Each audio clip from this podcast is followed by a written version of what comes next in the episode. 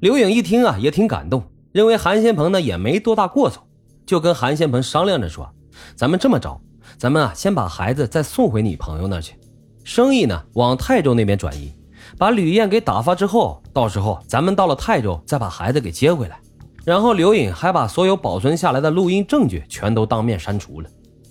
从那之后，刘颖跟吕燕的联系可就越来越少了。每回这吕燕找他，刘颖的态度也很敷衍，这就让吕燕觉得不对劲了。二零一二年三月十六日，吕燕给刘颖打电话约她吃饭。刘颖在电话里就跟吕燕说：“燕子，这事儿我是干不了了，人家把孩子也送给别人了，这事儿啊，我看就这么算了吧。”刘颖，有什么事儿咱们出来吃饭，边吃边聊吧。可是刘颖死活都不跟吕燕见面。吕燕一看，行啊，我去看看到底怎么回事吧。三月十八号，他就到了韩先鹏的住处，这可就把刘颖给堵住了。堵住的那可不是刘颖一个人啊，还有韩先鹏。俩人在一块是搂搂抱抱又亲亲，俨然跟一对夫妻似的。吕燕看见了，当场可就要气炸了。他冲过去，一把就抓住了刘颖。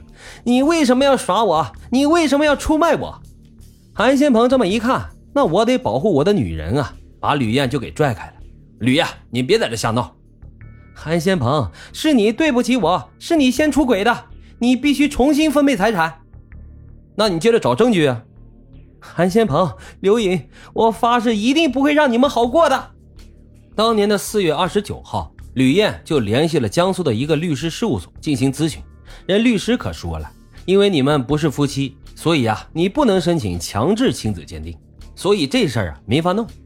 这时候吕燕又提出要求了，不管我花多少钱，你们只要能够答应我，帮我进行调查，帮我取证，多少钱我都愿意给。这律师事务所思来想去，那有钱不赚白不赚呗，也就接受了这个委托。就在等待结果的时候。六月十五号的中午，有人敲响了吕燕的家门。吕燕打开门，这么一看，不是别人，是韩先鹏的妈妈。是不是大喘气呀？那韩先鹏的妈妈来干什么呢？这一进门，这宽桂兰就拉住了吕燕的手，就在那哭：“燕子啊，你快救救我们吧！”为什么哭呢？原来真出事了。三天之前。韩先门和刘颖在一起的时候，同时煤气中毒，都被送到了医院。但是呢，因为发现比较晚，所以俩人的情况非常严重，四肢僵硬，也不能动，也不能说话，甚至啊不能吃也不能喝的。光医疗费每天都得好几千块钱，无力承担了，所以啊只能想到卖房子。可是要想卖房子，那必须得吕燕出面。为什么呢？因为补偿给他们那三套房子都是小产权房。虽然说韩先鹏和吕燕有这个离婚协议，但是之前的宅基地上那三层小楼的产权分配里面可是有人家吕燕名字的。你们这离婚协议啊，对付这小产权那不管用，必须得吕燕出面，这房子才能顺顺当当的卖出去。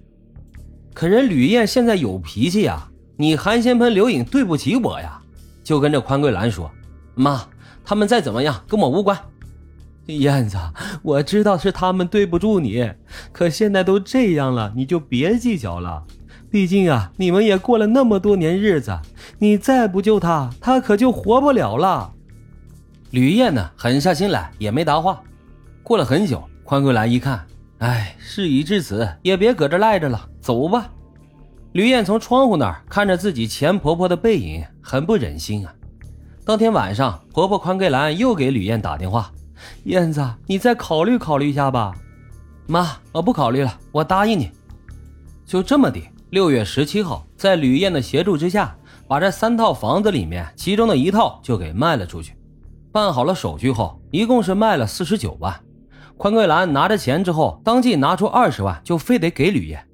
吕燕之前是想着，我必须得跟韩先鹏争争这几套房子，我要争争这财产，因为不是我先出轨的呀。可现在韩先鹏已经住院了，自己的老婆婆又这样，所以他实在不忍心拿着二十万。妈，这钱我不能要，先紧着救他们俩要紧。到了六月二十一号，宽桂兰又给吕燕打来电话：“燕子呀，我这胸口疼的厉害，头也晕，也不知道找谁，我就给你打了个电话。妈，你在哪儿呢？我就在医院呢。”于是吕燕立刻就赶到了医院，去了之后啊。关桂兰呢，已经抢救完毕了。原来是急性心梗发作，得亏是在医院里边啊，救治的及时，没什么大事吕燕到那之后呢，正在输液呢。关桂兰一看见吕燕，聊了几句就说：“燕子，仙鹏在五楼，他那离不开人，你去五楼看看他去吧。”吕燕呢就到了五楼，韩先鹏躺在床上，那叫一个可怜呀。吕燕赶紧洗了洗手，就拿毛巾给这韩先鹏又擦脸又翻身，还给他倒水喂水。